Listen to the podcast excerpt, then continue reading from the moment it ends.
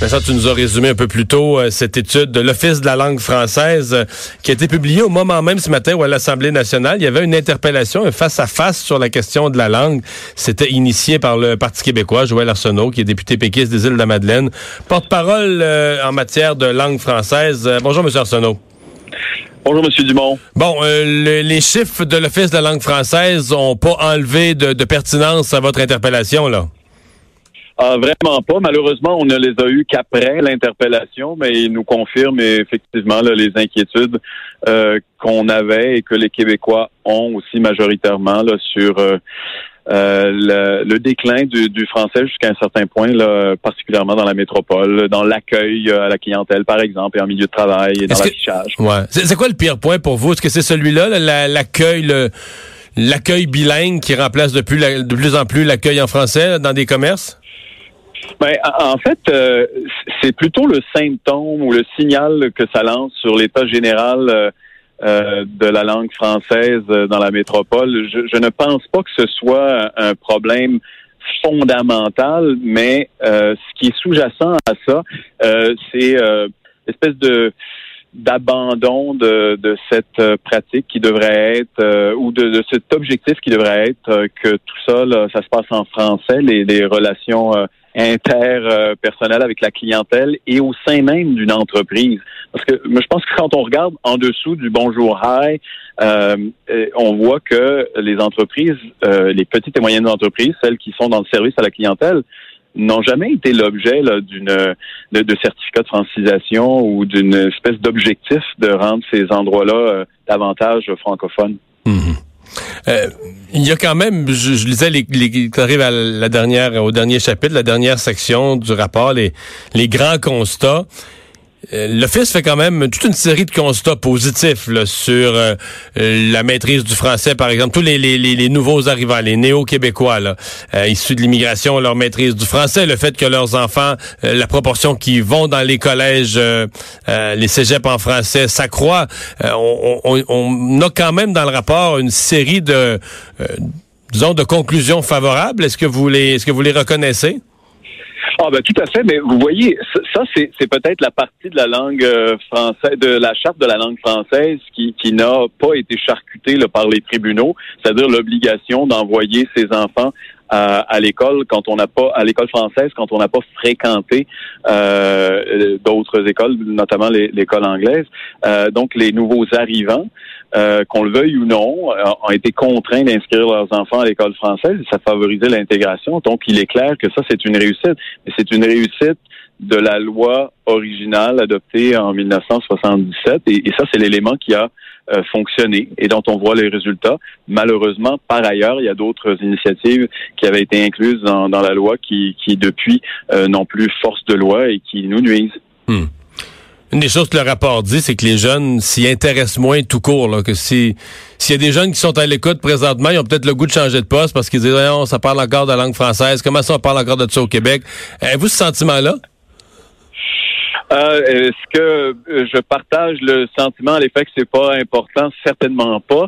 Le sentiment que les jeunes s'en préoccupent moins, euh, je pense que c'est fort probablement euh, réel. Je, je crois là-dessus que les chiffres qui sont révélés euh, par l'Office québécois de la langue française reflète une réalité, une, une triste réalité peut-être, mais c'est un constat. La question qui peut se poser, c'est qu'est-ce que euh, qu'est-ce qui motive cet abandon là, de, ben, la, pensez pas que ça vient, pensez pas que ça vient dans un ensemble, c'est-à-dire que c'est la vision très Justin Trudeau. Les jeunes, les jeunes sont beaucoup moins. Par exemple, la charte de la laïcité, beaucoup de jeunes qui sont contre ça.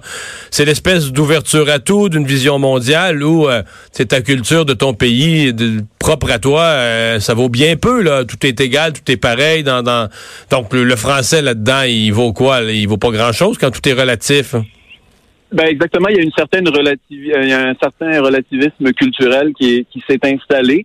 Euh, moi, je, je pense que l'ouverture euh, aux autres et à l'intégration euh, des, des, immigrants et, et, à la diversité, tout ça est, fort positif.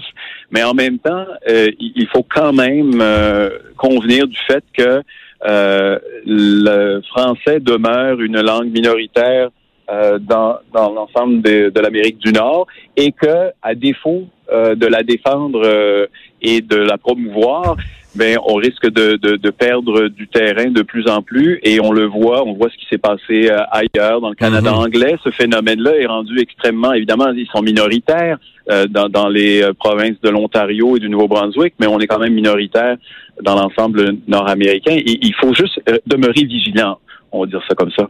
Euh, je vous amène sur le terrain politique parce que ce matin, évidemment, vous interpellez le, nouveau gouvernement de la CAQ sur cette question-là dans une interpellation à l'Assemblée nationale. Mais bon, euh, ils sont là depuis pas très longtemps. Euh, eux, évidemment, blâment l'ancien gouvernement. Votre lecture au niveau politique, est-ce que, est-ce que vous sentez que c'est une vraie priorité pour la CAQ? Est-ce que vous sentez que les libéraux ont trop négligé ça? Comment, comment vous voyez le, le présent et l'avenir?